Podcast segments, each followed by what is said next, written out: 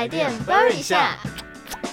Hello，大家好，欢迎收听台电下下，我是主持人魏凯我。是爸爸那我。们今天的标题是“小孩尖叫来发电怪兽电力公司的发电方式在现实生活当中可行吗？怪兽电力公司这一部动画电影，我想大家应该都有听过，蛮熟悉的吧”。？嗯，它是我觉得它是一个蛮经典的动画作品，就是大家多少应该都有听过它的名字。对，它就是在两千零一年的时候所发行的一个动画电影，这样子，也算是我们这个年代、这个年龄层小时候算是必看的一部嗯嗯嗯，经电典，影非常经典这。样子。那它里面内容其实就是在讲说，有一群怪兽嘛，他们就是利用去吓小孩，去搜集小孩们的这些尖叫的声音，然后作为他们发电的能量。嗯，因为他们就是电力公司。对对对。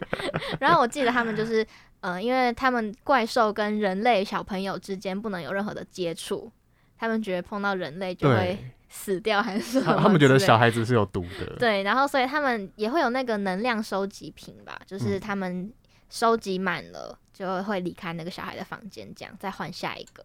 对他们不能被发现。对，不能被发现。但是就其中主角就是我们的毛怪苏利文，还有大眼仔麦克华斯基，他们就碰到了这个阿布，是也是他们第一个，就是第一个遇到不怕他们的小孩吧？对，因为其实毛怪它蛮吓人，就是很多小孩都怕它，动画中啦，对。很多小孩都怕它，可是这个阿布是唯一不怕它的。然后会一直想要去碰它啊，对跟它对对玩啊什么的。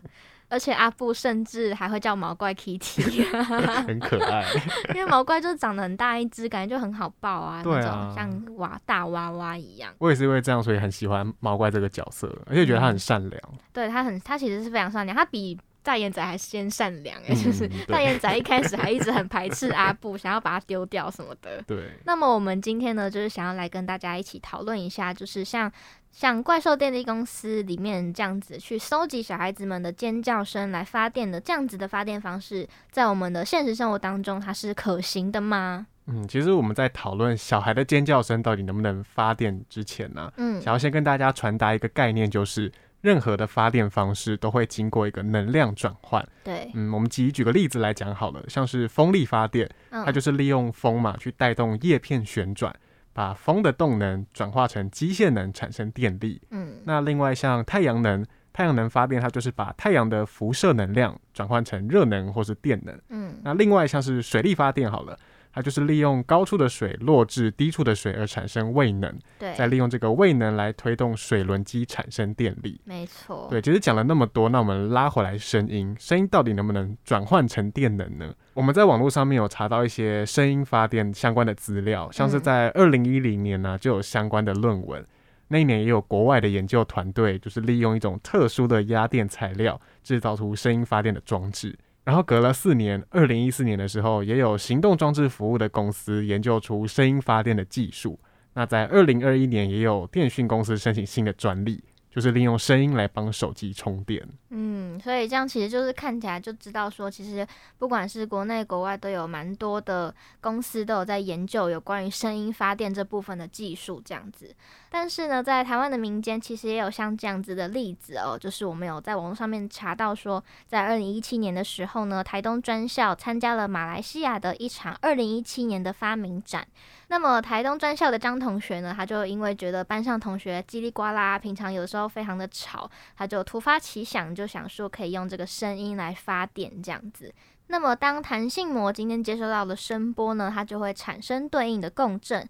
这个弹性膜呢，就在这个震动的过程当中，会慢慢的靠近线圈，来产生感应电流。这就是所谓它创造的声音发电。嗯，没错。不过我们目前查到的研究结果啊，由声音转成电能的能量可能都不太大，嗯而且也可能需要搭配蓄电池啊，或是相关的储电设备，才可以用在一些用品的发电。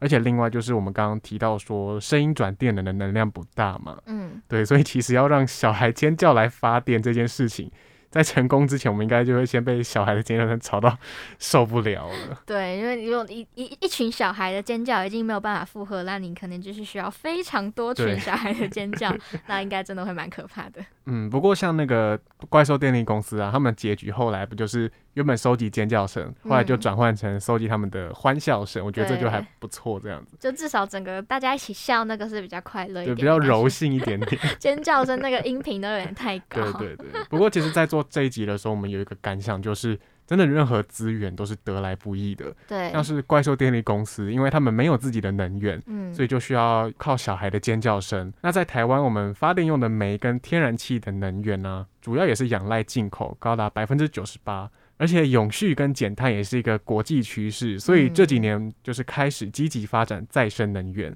除了可以降低石化燃料的使用啊，也可以舒缓仰赖进口的困境，提高能源的自主性。对，那么其实不管是什么样子的发电方式啦，还是要再次跟大家提到一个观念，就是说任何的发电方式呢，都会经过能量的转换，像是今天有提到的，像声音发电啊，或者是大家平常熟悉的水力、风力、太阳能等等这些。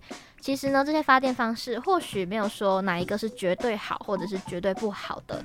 每一个发电方式呢，都是我们在能源使用啊，以及环境发展上面的一个选择。嗯，没错。那如果对这个能源发展状况啊，想要有更多详细了解的话，可以上 YouTube 搜寻台电影音网哦。